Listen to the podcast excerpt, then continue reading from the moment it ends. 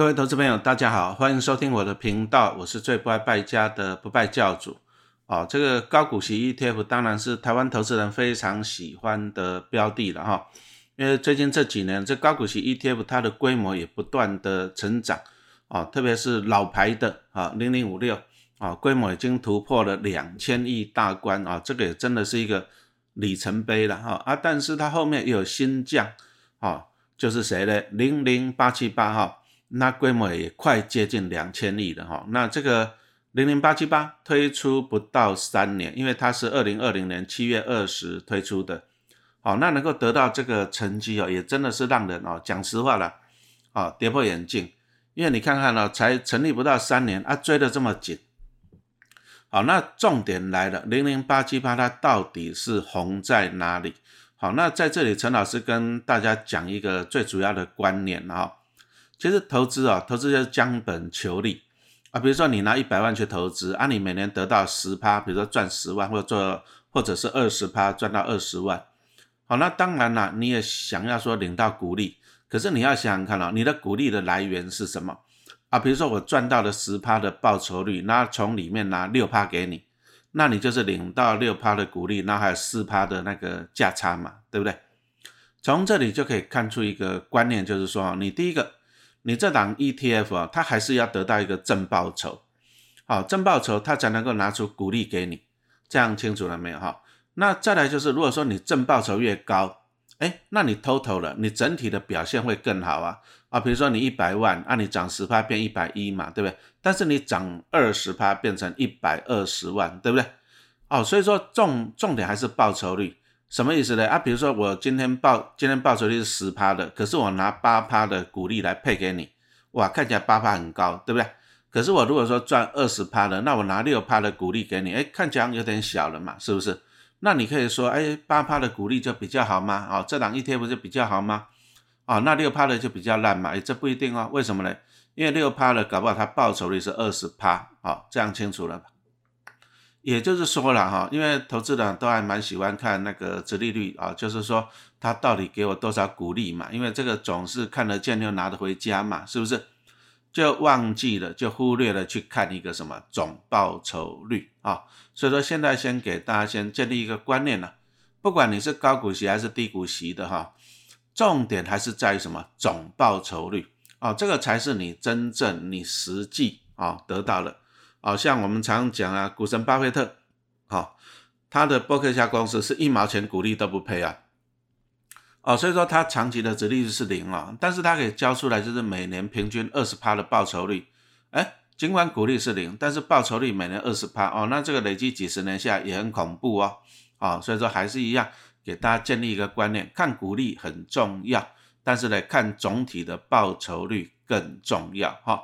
那零零八七八哈，它上市以来哈，这老师就把它统计了，就是二零二一年哈，最近两年好了哈，二零二一年五月二十八到二零二三年的五月二十六啊，那这样抓两年，那它的报酬率啊，就是哎零零八七八，因为我上 Money DJ 网站查的，零零八七八它的报酬率是十三点六五帕，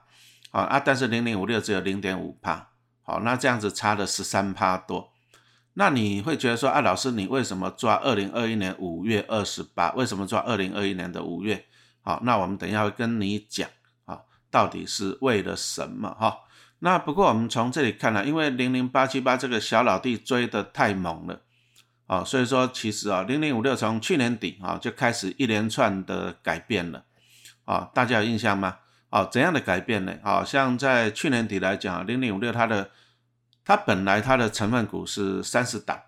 啊，它现在变成了多少档？变成了五十档啊。那为什么要从三十档变成五十档呢？对不对？好，我们取整数好了哈。像刚刚不是讲到零零五六，它的规模是两千亿嘛？那我们取个整数两千一百亿。那它如果是三十档成分股，那平均一档要买到七十亿哦。可是你看零零五六，它是每年我记得是六月跟十二月它变更成分股。好，那变更成分股的话。哦，那你想想看啦，他如果卖一档股票卖七十亿，那一只股票如果说假设股价是三四万好了，哇，那卖卖很多张呢，卖十几二十万张呢，对不对？他去年卖掉兆丰就卖了十万张呢，哦，所以说零零五六因为规模太大了，所以当他在调整成分股的时候，这个对市场的哦波动就会很大。就像我们刚刚讲，我们算平均值哦，哦，他光卖出一档，对不对？就要卖个七十亿左右啊。那它如果说变成了那个五十档，那有什么好处？就稀释啊。啊，你两千一百亿，你把它除以五十档，那平均呢？哎，每一档大概才四十二亿嘛，对不对？哦，缩水了，也就是说你卖出的股票的金额少了，对，对市场的影响就比较小了哈。所以说这个是第一个它的优点哈，就是说把三十档变成五十档，那纯粹就是因为它的规模啊变得太大了。那我们接着也是要关注一下来看零零八七八，啊，因为它的规模也是慢慢的也是快到两两千亿了。好，那它如果是三十档，那可能也是会碰到这个问题，就是说，哎，可能太过集中了。好，那将来我们就关注嘛，看看它会把成分股也从三十档变成五十档哈。那它成分股变大的好处就是减少单一个股的影响嘛。好，这个是最主要的好处哈。那以前呢，其实我记得，那老师刚刚讲到，为什么从二零二一年的五月二十八号开始算呢？啊，因为现在才六月初嘛，老师录音的时间嘛，哈，那我抓两年，为什么抓两年？啊，因为两年前哦，那个零零五六它就是也是调整成分股，那有没有印象？老师讲很久了，啊，那时候就纳入了长隆、友达跟群创嘛，对，那长隆那时候是第一大的全值股，而且长隆占的权重也高达七八多。好，那后来大家都知道了，长隆大家都知道嘛，就是后来景气反转嘛，领到股利却赔上价差嘛，对不对？那它就一路的跌，哈，那零零五六哈，在长隆这一档讲主要是赔了很多的钱了，哈。那它当初它是三十档成分股的长隆占六七趴的权重，那最近老师去看的时候，长隆已经占不到四趴了，对不对？啊，那就是这样，它从三十档变到五十档，哦，这个好处啊，所以说第一个三十档变到五十档，这个老师是觉得说哦算加分呐，哦还不错，它可以减少单一个股的影响，对不对？好，那再来呢？最近又传出来，在五月又传出来重磅消息，就是零零五六又调整为季配，好，季配息，那就是每年的一四七十月配息，哦，那最快会在今年的七月配息，哦啊，不过详细的我们还是请大家等公告了哈。那零零五六往年都是在十月底配息，那为什么是十月底？啊，因为台湾股市出现期旺季就是六七八月嘛，啊，他九月他就把。啊，这些成分股领到的股利整理一下，啊，那再来，它九月底就会公告要配多少息，那十月底就一次配发出来，啊，这是往年了哈，啊，但是呢，零零八七八是季配息，啊，那季配息可能，嗯，投资人还蛮喜欢的哈，所以说零零五六也是这样啊，反正就面对零零八七八的进逼嘛哈，那也就跟着调整为季配息，啊，那事实上元大投信的一些产品也都陆续变成季配息了，像什么。零零七三啊，还有这次零零八五零，好，也跟着把它改成了季配息。那季配息其实啊，你要晓得一件事情，季配息就是把股利配四次给你，但是它只是把一年的份分四次给你。注意哦，它配四次给你，其实你不会增加哦，你领到的股利不会增加啊。比如说啊，举例啊，纯属举例啊，去年配二点一块钱，那它就是分四次给你，那绝对不会说每次配二点一、二点一，不可能的事情哈。所以你先心里先有个底，季配息其实你的股利也不会增加。好，那再来季配息对小资族会比较有利了。那为什么会比较有利呢？第一个就是我们现在一个补充保费的门槛啊，领到股利你要缴健保补充保费。那补充保费的门槛是单笔两万元以上，也就是说你领到股利一笔你要超过两万块钱，那两万块钱你就要。缴多少钱呢？二点一一趴，哦，两万块乘以二点一一趴，大概就是四百二十二块钱。好，那如果是年配息的情况的话，那我们举个例子哈，因为要计配息嘛，所以说老师就用大概八万块来举个例子。为什么是八万块啊？因为你把八万块除以四次，计配息就一次两万嘛。啊，但是这个还是会超过两万的门槛，哦，所以说我就取七点九万啊来做个例子，七点九万哈。那七点九万的意思就是说，你如果说年配。好，按一年配一次，你拿到七点九万，你要缴大概一千六百六十七块的补充保费，好，就是二点一一趴了。好，那如果说改成季配型，对不对？按你七点九万，我们假设把它平均除以四好了，对不对？好，那当然了，讲实话了，实际应该可能不大容易，就是除以四啦。就是说，因为它的规模啦，它它也是变来变去的，啊就是 ETF 的规模变来变去，那规模就影响到股利的发放。哦，所以说其实哦也不大容易啦。比如说什么零点五、零点五、零点五、零点五，不大容易啦，就看他们投信有没有办法了哈。那我们还是假设啦，比如说你七点九万块钱，啊，按你把它除以四，啊，就是每一季领到一点九七五万，哎，那这个你就没有超过单笔两万块的门槛了，你没有超过了，哦，那所以说呢，你就不用交补充保费了。也就是说，你本来年配，好，你领到七点九万，你要缴一千六百六十七块钱的补充保费啊，但是呢。你改成季配型，你就省下了，哦，这样清楚了嘛，哈，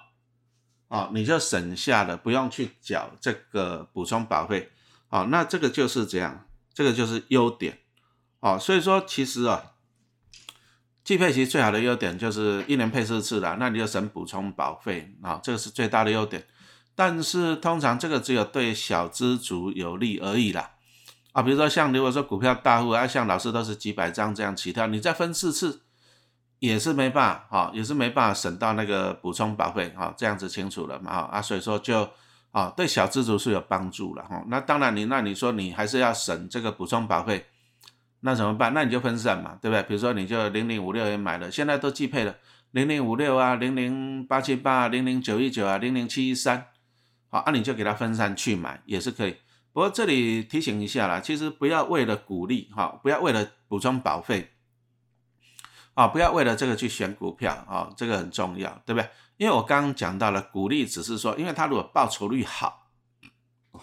哦，比它的鼓励还重要，所以说有时候不必要为了说节省这个，你看刚刚讲到了，领到七点九万才省一千六百六十七块的补充保费嘛，对不对？哦，啊，你如果说你今天报酬率只要高一点啊，那你就可以赚超过这个补充保费了嘛，是不是？哦，所以说补充保费就是能省就省了啊，不能省也不用说专门为了它啊啊去买进一些啊，搞不好报酬率更低的啊，这个就不要了。哦，这样清楚没有？那当然了，我们睁着眼睛在看嘛，看看它会不会再改成什么月配息啊，甚至周配息嘛。哦，啊，如果改成月配跟周配啊，哇，那可以持有更多，更不用去交补充保费。不过这个几率也不会太高了，为什么？因为他如果每个月或每一周配股票给你的话，因为公司都要结算嘛，啊，结算完了。都是一些成本嘛，对，还要再汇款给你，会费也是一些成本嘛，哈，啊，所以说补充保费就这样子了哈。季配息好处就是你一年领四次钱呐，那四次钱就比较好规划，啊，不会像说年配，按年配你就一年领一次，啊，领一次，啊，你就花完了就没有了，所以说季配息是优点哈。所以说零零五六也是跟大家一样哈，改成季配息啊，这个也是加分了哈。那再来零零五六一个比较特点就是它纳入一个收益平准金的机制。好，那平准金其实以前已经讨论过很多遍了，因为以前大家还是很很质疑啦，啊，因为零零八七八它都不断的在配平准金，啊，平准金，那大家都很质疑，那平准金是什么概念啊？其实它就是这样子的，因为刚刚讲到了零零八七八它的规模不断的在成长，那不断的成长就表示什么意思？就是表示有不断有新的人进来要领股利，新的人要进来领股利。那你这些长期投资人哈，你的股利就会被新的人进来，哎，把你的股份稀释掉，这样清楚没有？因为毕竟哈，台湾股市就是大概六到八月是除权息的旺季了哈，所以说 ETF 它收到多少息，它的成分股收到多少息，在大概六到八月已经收好收满了，对不对？可是你如果后面规模一直变大，就是新的人一直进来分股利的话，那股利一定会不够。哦，会被稀释，那当然这个就对那个长期投资人就不利嘛，因为我的股利是被稀释嘛。哦，所以说零零八七八就一个收益平准金的机制，也就是说，哦，你这些新的钱要进来领股利可以，对不对？啊，请你自己带便当啦，啊，就是用你自己的股利，哈，你自己带股利来配给你自己，好，那这样子当大家都带股利来配给自己，这个股利就不会被稀释了。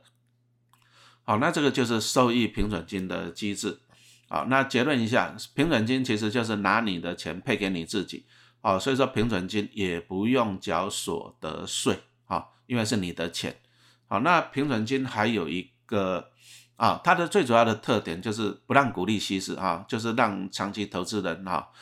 权利不受损，好，这样清楚没有？可是呢，啊，零零八七八是有平准金，但是零零五六过去没有平准金的机制。好，那讲到了零零五六，它也是规模不断的变大嘛，所以说它也是碰到这个股利会被稀释的问题。好，所以说你会发现哦，零零五六它过去哦，过去它就配发很多的财产交易所得。好，那其实啊，你在拿到股利通知单的时候，你要给他怎样注意看一下了哈，不要说拿到股利单看说领到多少钱就丢掉，不要。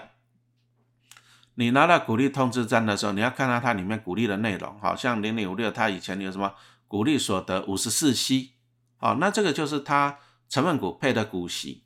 那还有一个财产交易所得括号七十六，那财产交易所得你一看到就是这样价差嘛，就是它啊成分股会赚到价差。那成分股赚到价差有两种方式啊，第一个我不是讲过了，它每年不是六月跟十二月啊，它会调整成分股嘛，那调整成分股也就是卖出跟买进。那他在卖出哈买过程中，他就会赚到价差嘛，这第一个。那第二个就是说呢，哎，因为他配息给你，那如果息不够配的，哎，他也可以把他手上我刚刚讲的大概两千亿的规模，对不对？那他也可以把一些股票获利了结，那就可以把息配给你。好，所以说零零五六在以前的股利通知单，你就可以看到有股利所得，这个是成分股的股利跟财产交易所得，也就是它成分股的一些价差。好，那会配上财产交易所的，还是我刚刚讲，因为规模不断的变大，股利被稀释了，所以说只好把啊他赚到的价差来配给你。不过我这里还是提醒一下投资人，哦，其实他赚到的价差不配给你，其实你不会损失啊，啊，因为什么？你他就算不配给你，他这个价差还是放在他的净值里面啊，这样清楚了吗？哦，所以说其实你是不会有损失的啦。他只是说为什么要配给你，就是让股利好看一点，因为毕竟台湾投资人还是啊，还是很喜欢高股息嘛，看到高股息就很很开心嘛，哈，那就是这样子啊。不过啊，我个人是不喜欢发放财产交易所的，因为刚刚讲到了，他就是把一些投资获利了结，然后再来配给你，对不对？那其实这个并不是好的现象啊。不过这个也过去式了啊，因为零零五六它就纳入了一个收益平准金的机制了。好，那它就是看起来就是要来取代这个财产交易所的，也就是说它不会不断的啊去把股票获利了结，因为它也有可能呐，我只能讲有可能啊，就是说零零五六过去就是为了财产交易所的来发嘛，为了让股利变好看，所以它不断的发展发放财产交易所的，然后呢就导致它的报酬率下滑，因为它把股票获利了结，好，那就造成零零八七八报酬率胜过。的原因了哈啊，不过这个都过去式了啊，因为零零五六它纳入了收益平准金这个机制以后呢，那它以后就不会用财产交易所得了，应该不会的啦，应该不会的哈，对不对？好，那平准金这个机制来讲哈，中性看待了，什么意思？它的用意是不要让怎样股利被稀释了哈，中性看待啊，但是他就是拿你的钱来配给你啊，这个是必要之恶了，没办法，因为规模不断的成长嘛哈，对不对？那如果说，比如说零零五六，它现在规模破两千亿的，哦，那可能会慢一点的啦，哦，你说将来三千亿、四千亿可能会规模放大慢一点，那如果慢一点来讲，哎，那可能平准金就会发的少一点哦，那这个也是好处了哈。所以我们来看看啊，零零五六从过去去年底开始一连串的改革，啊，更改为五十档的成分股啊，对不对？那又加入什么季配息啊，那平准金，哦，那看起来是往好的方向去进化了哈。不过投资 ETF 最主要你还是看它的指数的精神，啊，那零零五六它的指数就是从上市啊前一百五十大市值公司里面有指数公司，注意哦，不是由元大投信，是由指数公司，好来预测啊，就是未来一年哦高股息的五十档的成分股哈，它是用预测法，那当然预测就有可能不准啊，所以说它在两年前二零二一年的六月哈，那时候调整成分股嘛。安纳入这个长隆啊，友达群创，哎，都买在高点，啊，所以赔了不少钱，就导致它的报酬率就下滑了哈。那恭喜了，今年六月的话，六月底哈，零零五六这个台湾高股息指数它剔除了长隆，把长隆剔除掉了哈。那这个从这里可以讲一下它这个指数的一些啊，它的逻辑了。哎，其实长隆今年配很多呢，今年配七十块钱。那零零五六在六月底把它剔除，那基本上就是剔除了啊，领不到这六十七十块钱。哎，那毕竟股利这么高，为什么零零五六把它剔除啊？为什么不领？啊，那就是因为，因为毕竟我刚刚讲到零零五六的高股息指数是预测未来一年。那长隆今年的获利真的是很惨了啊，去年还可以赚几十块，今年一季只有赚两三块，很惨了。哦，长隆今年能够赚十块钱都不一定了哈，那搞不好明年就配几块钱。好，那零零五六这个指数就是用预测未来一年的股息嘛。那如果说它预测未来一年明年配不好，所以他就在这里把它剔除掉了哈，就不理啊这个七十块钱的股利了哈。那当然剔除掉长隆这个拖油瓶，剔除掉当然也是一件好事啦，不然你今年领到七十块股利，可是万一你赔上加差，那更不划算嘛哈。所以说目前这样子分析啦，就是说零零五六它一连串的改革了哈，就是更改为五十档成分股啊、绩配息啊、平准金啊哈。那目前看起来是往好的方向进化了哈。那唯一比较值存疑的一点，还是它的指数精神，就是它用预测选股。那未来那就要关注了，就是它每一次调整成分股，啊，那如果说还是选到那种景气循环股，那个人我就不是很喜欢了哈。那这个只能够观察，就是它每一次的那个调整成分股，那它调整就是每年的六月跟十二月啊在调整。好，那什么是景气循环股？很简单，你就是你看它过去获利表现，哎，三年不开张，开张吃三年的，啊，这个就是景气循环股。那特别你说像航运类股，过去五年十年都没有在赚钱，而且疫情期间啊单一事件让它大赚钱，那这个就是景气循环股哈。那所以说呢，我们就是以往后我们就是看了看零零五六，它每次更改成分股调整成分股，好，那一次调整个几档，其实因为它现在成分股已经五十档了啦，所以其实讲实话，一次调整个几档，就算纳入一两档的景气循环类股来讲啊，影响。比例不会太大，真的也不会太大啊，只是说因为它过去是三十档，好啊，那时候长隆又是第一大成分股，又纳入了七趴多啊，那这个影响就很大了哈，好，所以说这个我们只能持续的关注。那好，那我们今天就跟大家分享到这里，谢谢大家的收听。